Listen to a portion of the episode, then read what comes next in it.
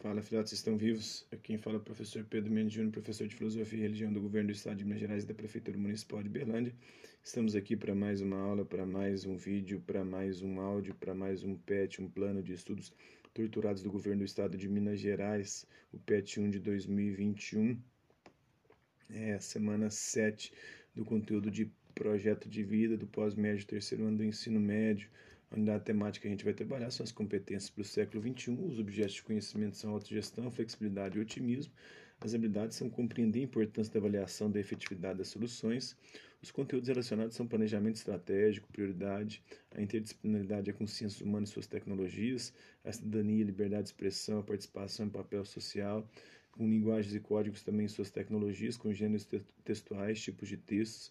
E as habilidades socioemocionais que a gente vai trabalhar são a perseverança, a resiliência e o otimismo. Então, o tema dessa aula, mais uma vez, é como saber se deu certo antes de dar errado. Né? Parte 2, a ilusão de Ícaro.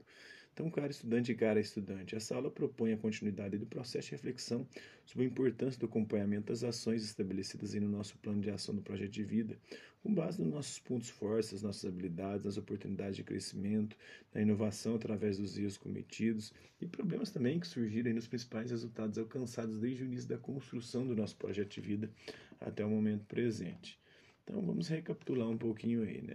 Então, lá, estudante, na última aula a gente começou a refletir sobre os recursos pessoais mobilizados para a solução de problemas, avaliar a adequação da ação corretiva para a solução de possíveis falhas ou erros durante a execução do nosso plano de ação e relacionar as ações corretivas com as metas, estratégias, objetivos, para que o nosso plano de ação do projeto de vida ele possa ser acompanhado de maneira consciente e intencional, evitando prejuízos aí na sua realização as atividades. A refletir sobre o acompanhamento do nosso plano é, de ação do projeto de vida, é impossível não pensar em tempo, não é verdade? Em relação ao tempo, é, você já ouviu falar na expressão time? Time pode ser definido como a sensibilidade para enxergar um momento propício para a realização de algo. Isto é, um tempo em que você percebe, que a gente percebe uma oportunidade para poder executar uma ação específica. O time é fruto de experiências de fracasso, de conquistas, é, bem como também dos nossos instintos, da nossa intuição. De modo geral, ter um time pode ser o mesmo que ter uma ideia é, para experimentar ou começar algo novo. É uma constante as pessoas de time apresentarem a disponibilidade para aprender, a sensibilidade para interromper ou continuar algo, bem como também a necessidade de experimentar coisas novas. É o time que nos ajuda, ou ajuda a gente a encontrar os momentos corretos para mudar o que é preciso nos nossos planos de ação, né? Então, a partir disso, vamos acompanhar a ilusão de Ícaro, né? Bem ao sul da ilha grega de Samos está o mar Icaro, o mar Egeu. Né? Diz a lenda que esse é o lugar onde Ícaro morreu, vítima de sua arrogância, né? de sua soberba, de sua tentativa de é, alcançar. A gente vai ver já já. Seu pai Dédalo era um exímio artesão, condenado por sabotar a obra do rei Minos, né, que capturou o Minotauro. O único Minotauro foi, era filho da esposa do rei Minos com um touro, um touro, é, se não me engano, um touro de Poseidon.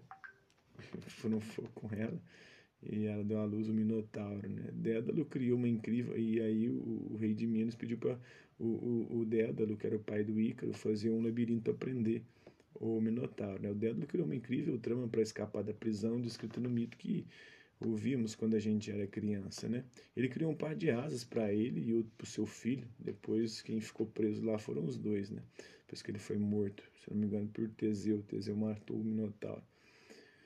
É, depois de fixar as asas com cera, prepararam-se para fugir. Dedo alertou Ícaro, né, para não voar muito alto ou muito perto do sol. É, e nem muito perto do mar, né? Porque no bar ele podia se precipitar no mar, muito perto do sol podia dar B.O. também. Mas encantado com a sua capacidade mágica de voar, Ícaro desobedeceu e voou muito alto. Chegar cada vez mais perto do céu, mais alto possível. Às vezes a gente querendo chegar alto demais, a gente se lasca, né? O tombo é muito grande. Todos sabem o que aconteceu, né? A cera derreteu e Ícaro, o filho dourado, perdeu suas asas, né? A cera derreteu as asas, caiu, ele caiu no mar e morreu. Então a lição desse mito, né? Não desobedeça ao rei. Não desobedeça ao seu pai. Não pense que você é melhor do que você realmente é. E acima de tudo, jamais acredite que você tem capacidade de fazer o que um Deus pode fazer. Né? O que o Ícaro queria o que só os deuses podem fazer. Só o Hélio, né? o Apolo, faziam. O Apolo puxava a carruagem do sol, o Hélio era o deus do sol. Mas os seres humanos não podiam chegar muito perto do sol, porque senão se, se lasca, né? ia torrar. A parte do mito que não lhe contaram, além de dizer a Ícaro para não voar muito alto, Dédalo instruiu o filho a não voar também muito perto do mar, porque a água destruiria a sustentação das asas também. É, a sociedade mudou o mito, né, incentivando-nos a esquecer a parte sobre o mar.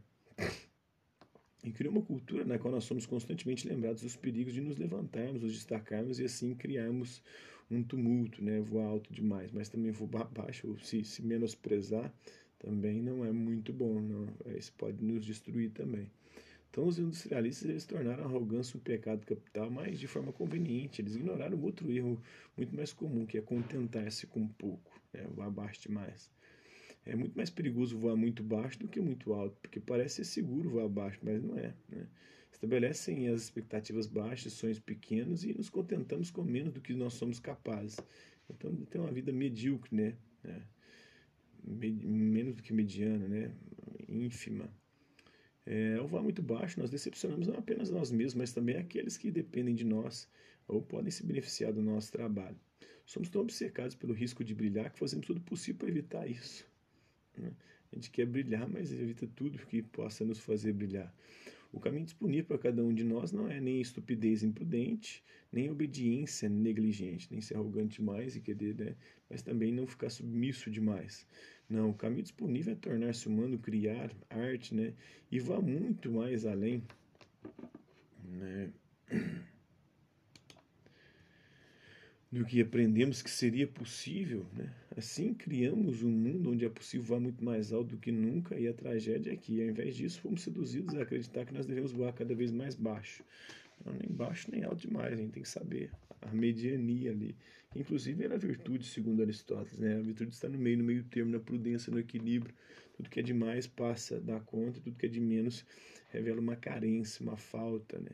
Isso está na obra Ilusão de Ícaro, exemplos da vida, na vida e no trabalho de pessoas que usaram voar mais alto, do Seth Godin, um dos grandes escritores aí no campo do marketing digital atualmente e é, do empreendedorismo mundial.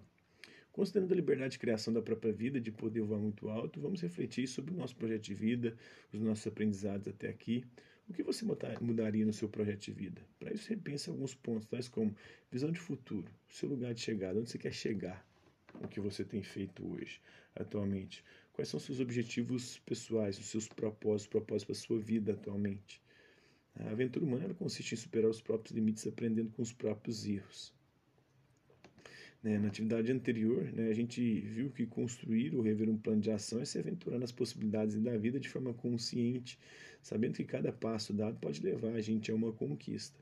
Chegar ao final das nossas aulas representa, sem dúvida, uma mudança, pois você poderá enxergar a vida de uma outra forma e, consequentemente, poderá também adquirir novos hábitos, ser mais proativo, começar algo tendo em mente o objetivo a ser atingido, estabelecer prioridades, entre outras atitudes que podem ajudar de forma considerável aí na é, consecução, né, na confirmação, na concretização dos seus sonhos.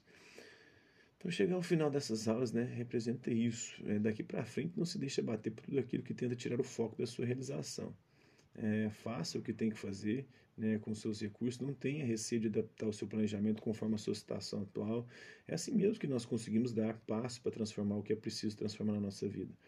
É, não, podemos, não podemos ficar esperando ter as melhores condições os melhores recursos para fazer o que é preciso ser feito. A gente precisa começar mudando pequenos hábitos da nossa vida para que as mudanças sejam duradouras e as grandes mudanças venham com o tempo.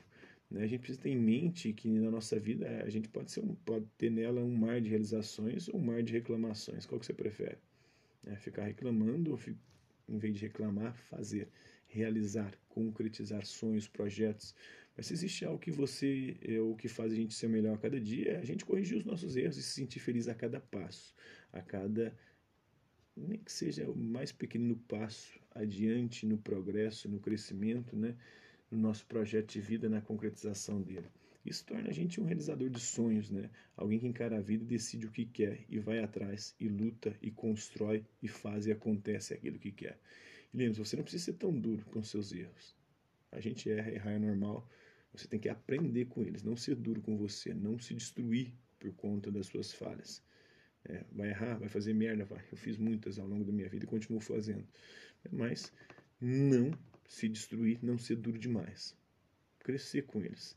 Eles geram aprendizados significativos e depois fazem parte da história. Você pode até contar com eles, contá-los para os outros lá na frente rindo, né? Fala, nossa, olha só o que eu fiz, cara. Que merda, coisa mais infantil, que erro mais grotesco. Né? O mais importante é que a gente aprenda com eles, né? Use eles para repensar sobre os nossos sonhos, reavaliar as nossas ações e lembrar os nossos desejos. É dessa forma aí que a nossa vida continuará a ter sentido e a gente vai evoluindo a nossa caminhada. E é isso aí. Até a próxima. Hasta la vista, babies. Fui.